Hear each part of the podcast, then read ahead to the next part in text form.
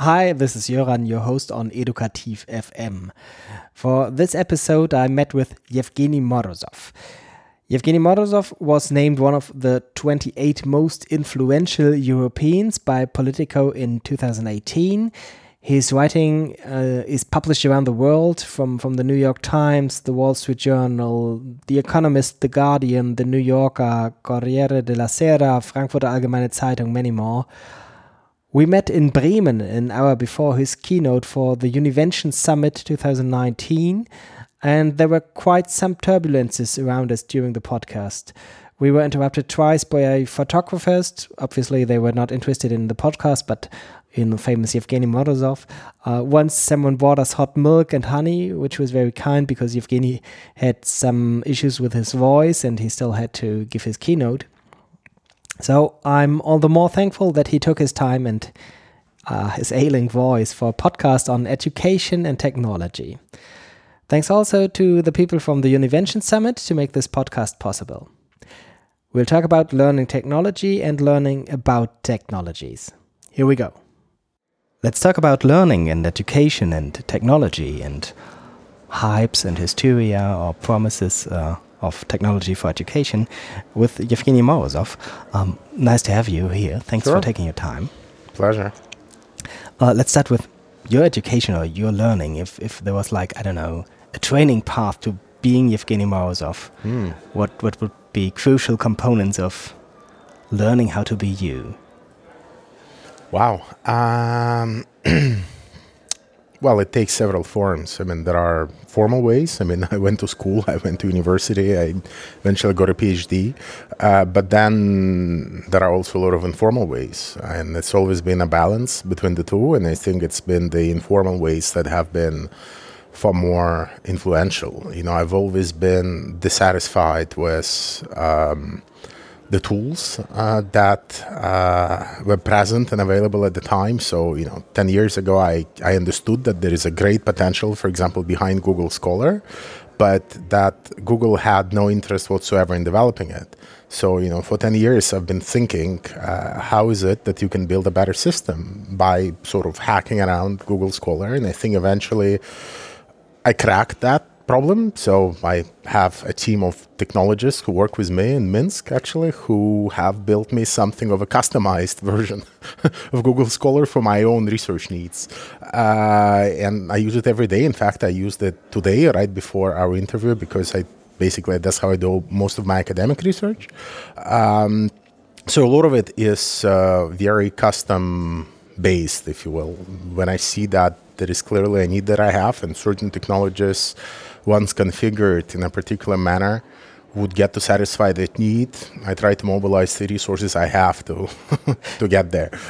How did you learn to be a person who even comes up with the idea of shaping things, not only using things? So not everyone does. Sure. Well, I do have some amateur, I would say, technical background in that. Uh, I've always been interested in computers, and clearly, I mean, this is an area about which I write in my And where did this articles and books. It's hard to say, probably from my childhood years when I was still growing up in Belarus in the you know early mid '90s. Uh, everybody, almost everybody in my circle had a computer. Most of them were kind of Soviet or Russian made or Belarusian made, uh, and those were very basic primitive machines, which we learned how to program and which we also used, of course, to play games. So, I mean, from the age of seven or eight, I had this kind of grasp that did not transform into anything serious. A lot of my peers and classmates went to study computer science and then became system administrators and whatnot. I didn't. I chose a different path, but there was always this mindset that.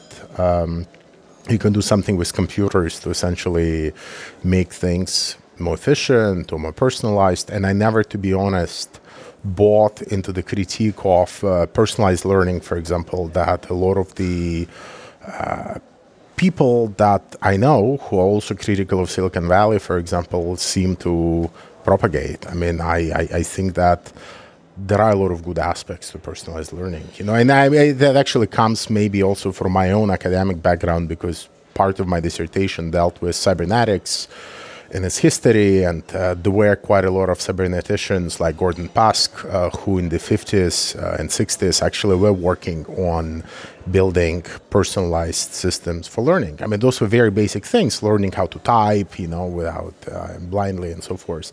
So, I mean, I've, I've always had this mix between the philosophical, historical, and very practical uh, kind of approach, which so far has worked do you see any uh, impressive settings from history that you say that would be interesting to take a look at if we talk about learning in uh, 2019 that have been discussed like i don't know in the 50s or well i mean i, I think uh, the, the challenge and the philosophical challenge is to link uh, rather interesting but mostly theoretical debates that were happening in the 50s you know what is who is the learner right? How does learning work should we move away from a system that presumes that all the learners are alike, the way you know mass society presumed and mass production presumed that all consumers were alike, to a system where you can add more personality and individuality and, and so forth. But those were in the absence of actual infrastructures through which you could realize those things, those were mostly theoretical concerns.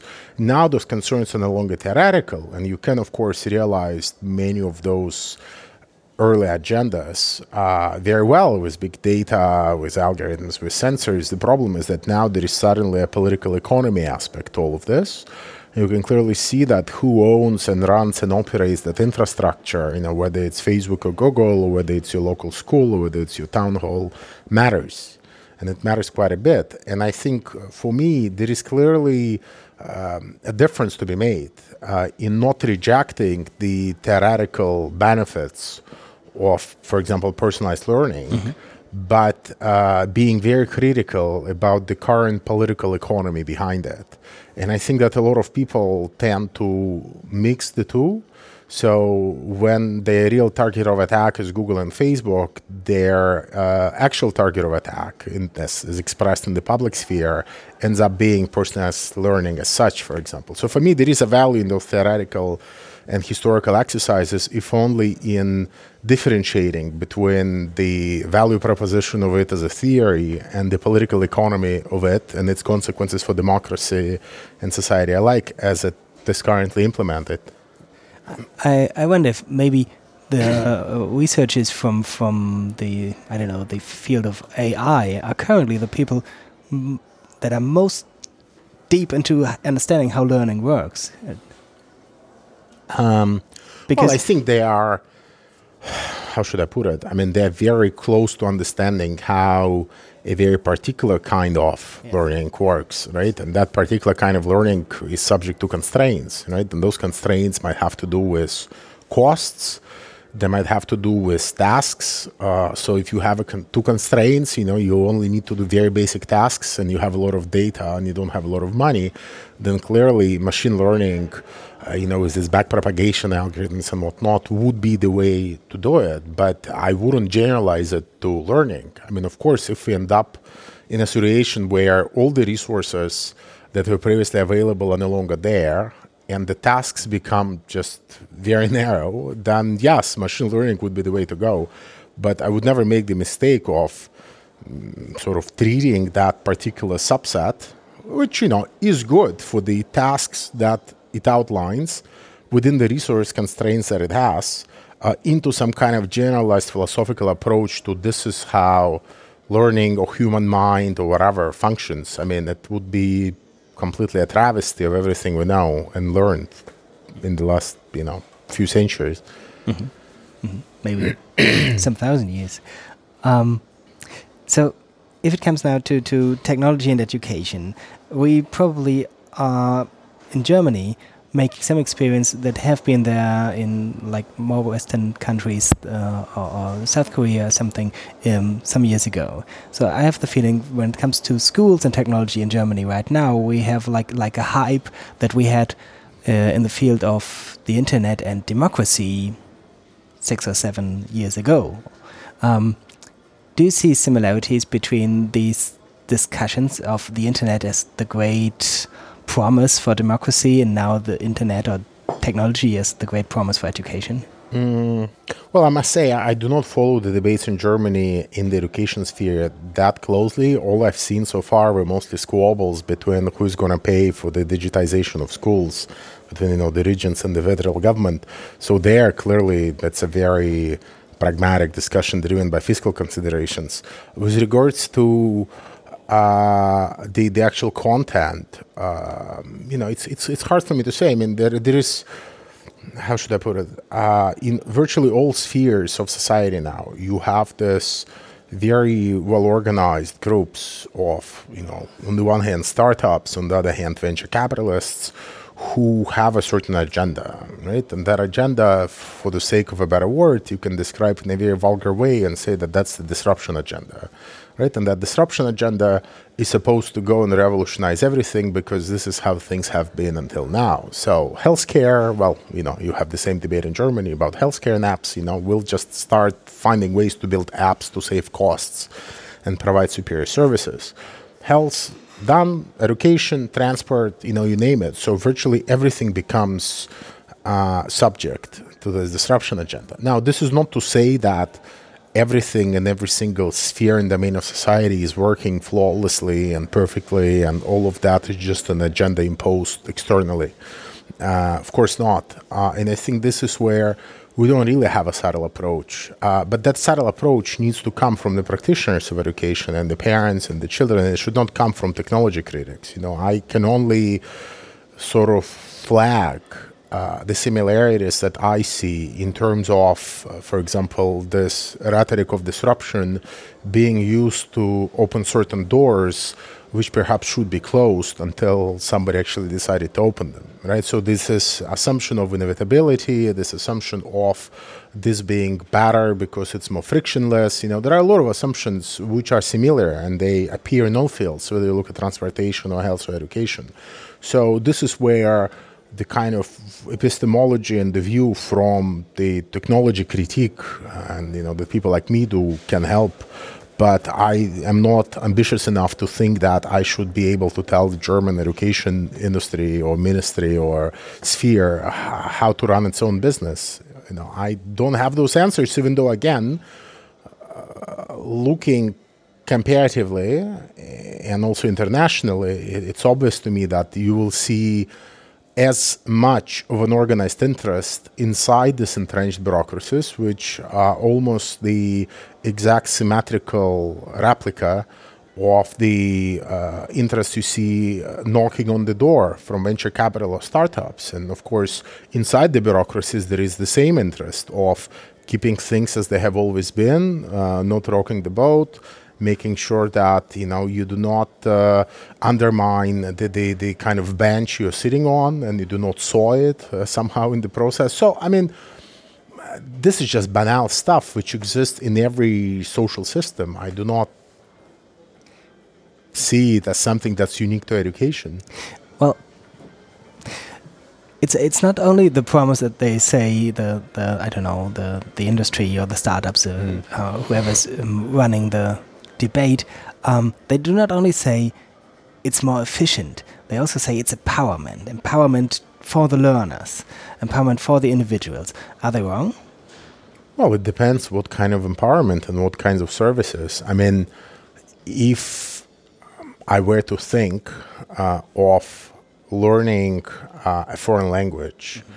uh, with an app that is highly personalized, versus you know flashcards on paper uh, that are not f- at all personalized and just show me the word and the translation and that's it and i have to shuffle them all the time and it's always the same flashcards then clearly the personalized approach is more empowering uh, in part because it just allows me to be more effective and efficient and spend less time to study more in that sense it is clearly empowering that, however, is a false choice uh, in many respects. Uh, if the choice is between having a well-funded uh, room with a teacher who's a native speaker who can walk you through the nuances of the language, uh, if you compare that to Duolingo, then of course I would prefer to be with the room in the room with the teacher.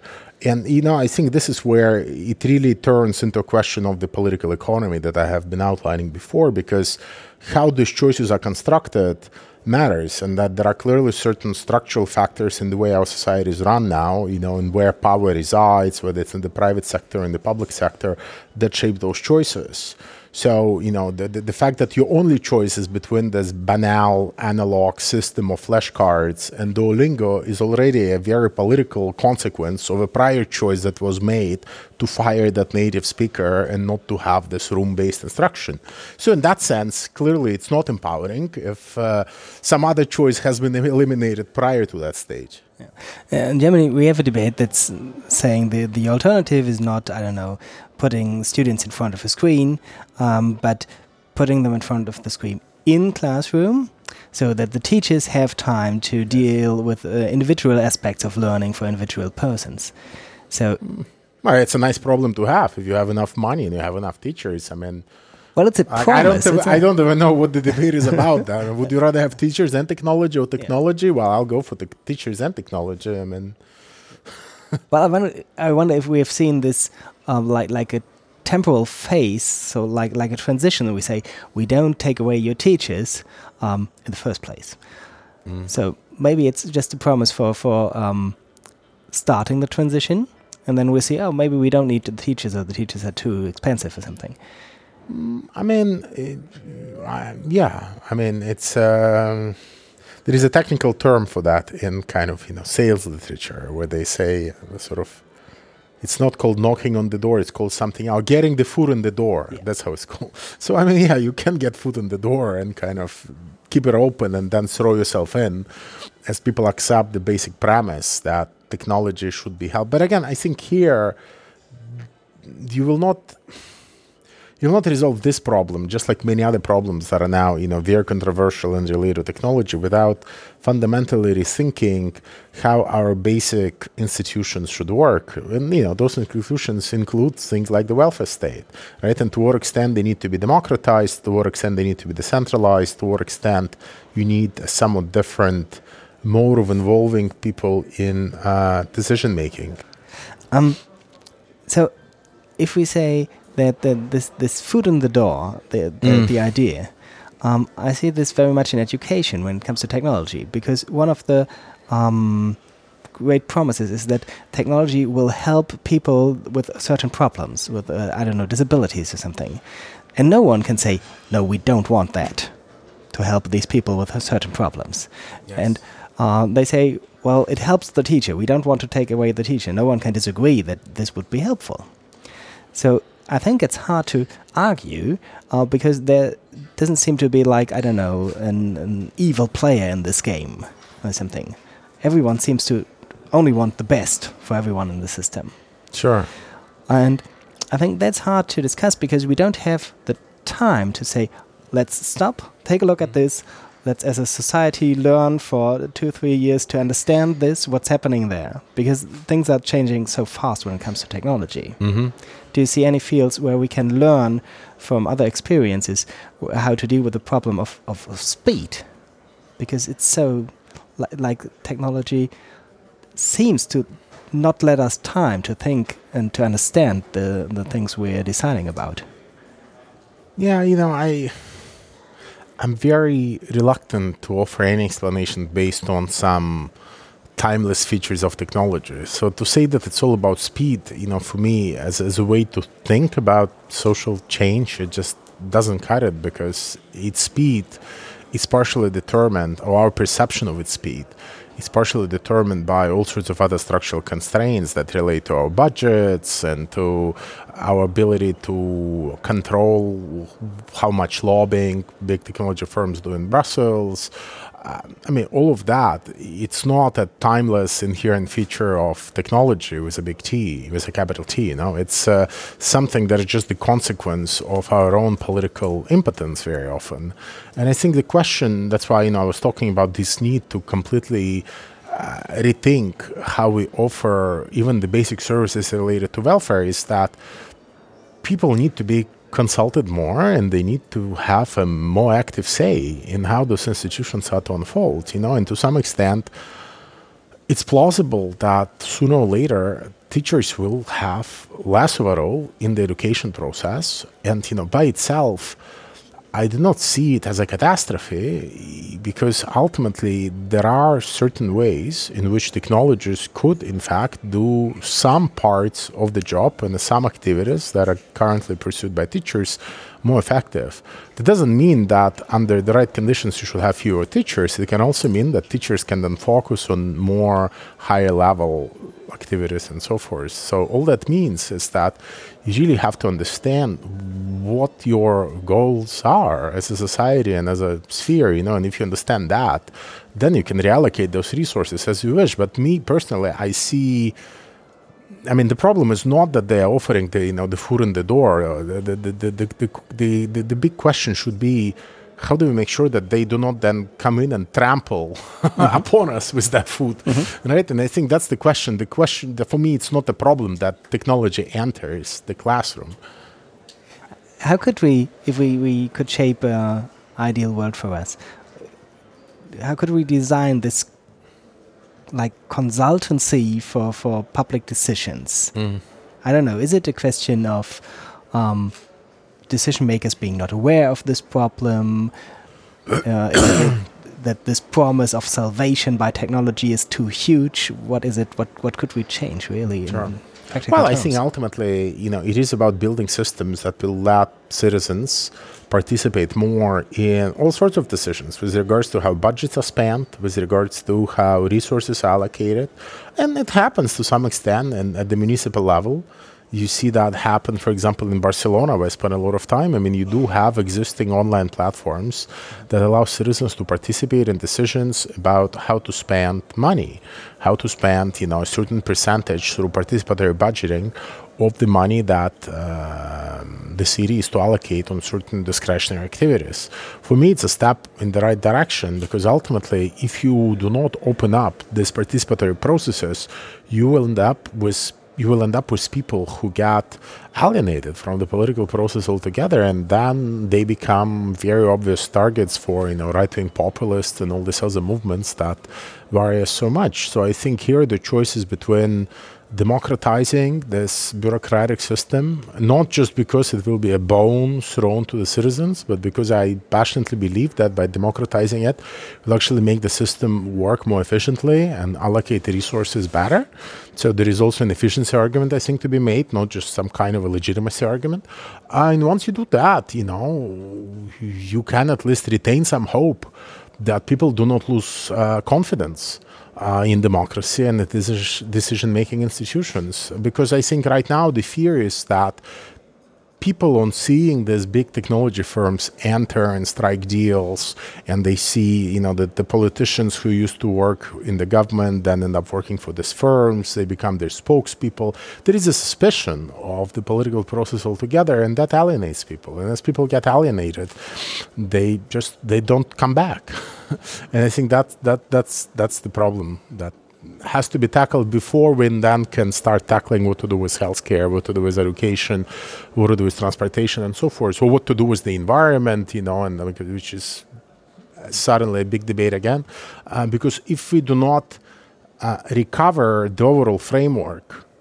Uh, in which you know decisions about such things matter and collective decisions about such things matter i think uh, it will be impossible to beat the logic of big tech giants because their logic is that forget about how the service reaches you it will be efficient. So you know we'll offer it through the marketplace but it will be the best service you can get. So the mechanics of how it, deli- it gets delivered who gets hurt in the process, what are some of the costs that need to be externalized to make it so cheap. All of that disappears from you, and we just evaluate everything based on how efficient it is. And that clearly cannot be the only criterion. So, if we should have the people more, I don't know, being part of the understanding and decision making process. Should my mother learn how personalized learning would work with with a distributed system? Well, I, I don't think so. But again, you should be able to ask uh, a question about overall value uh, frameworks, normative frameworks that will be guiding our decisions in education. Should we be aiming for more efficiency or should we be aiming for more diversity? You know, and that's a question that you don't really need to have any expert knowledge in how the systems work in order to answer that. And once you get an indication of these broad priorities as they emerge from the citizenry at, la- at, at, at, large, you can then, you know, go one level down and see which people self-identify with the next challenge, so to say, and are able to, or eager to learn a little bit more and contribute to the next stage of the debate.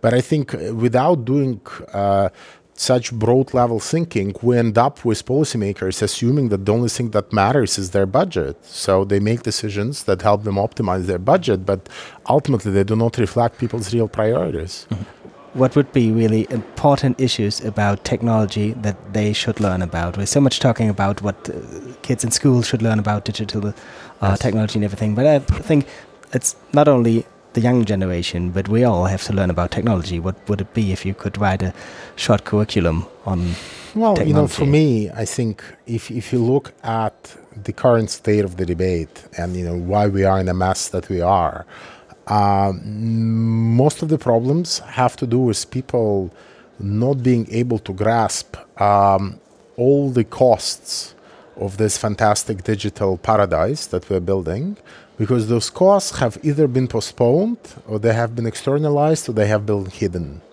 right? So the idea that most ordinary people have of technology is that it's something that makes the world frictionless that makes the world more efficient uh, and all of that happens somehow at low costs or for free because most of us uh, get the services without even paying, with advertising serving as a subsidy of some kind.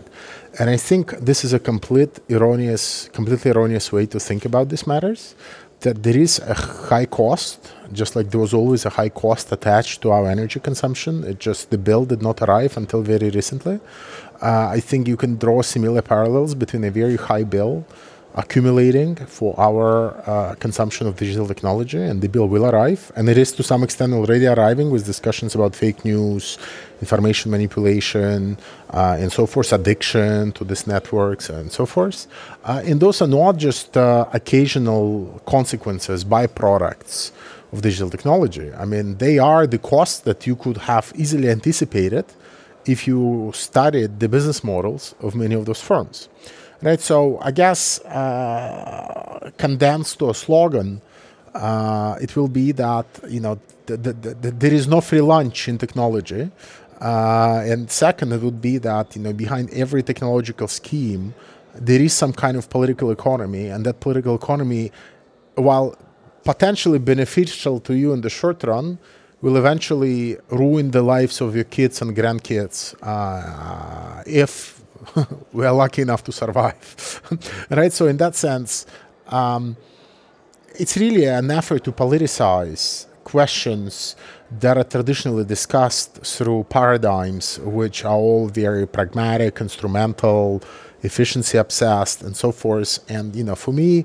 efficiency when it arises in technological systems uh, is most likely you know a consequence of some other driving factors and usually those factors are not as nice, or at least not as neutral as just a quest for efficiency. Right? And understanding what those are and how they relate to the business models of those firms, whether it's you know about hijacking our attention or extracting data or doing something along those lines, I think it's fundamental. And we have failed in that exercise so far. Thanks a lot. Sure. Thank you.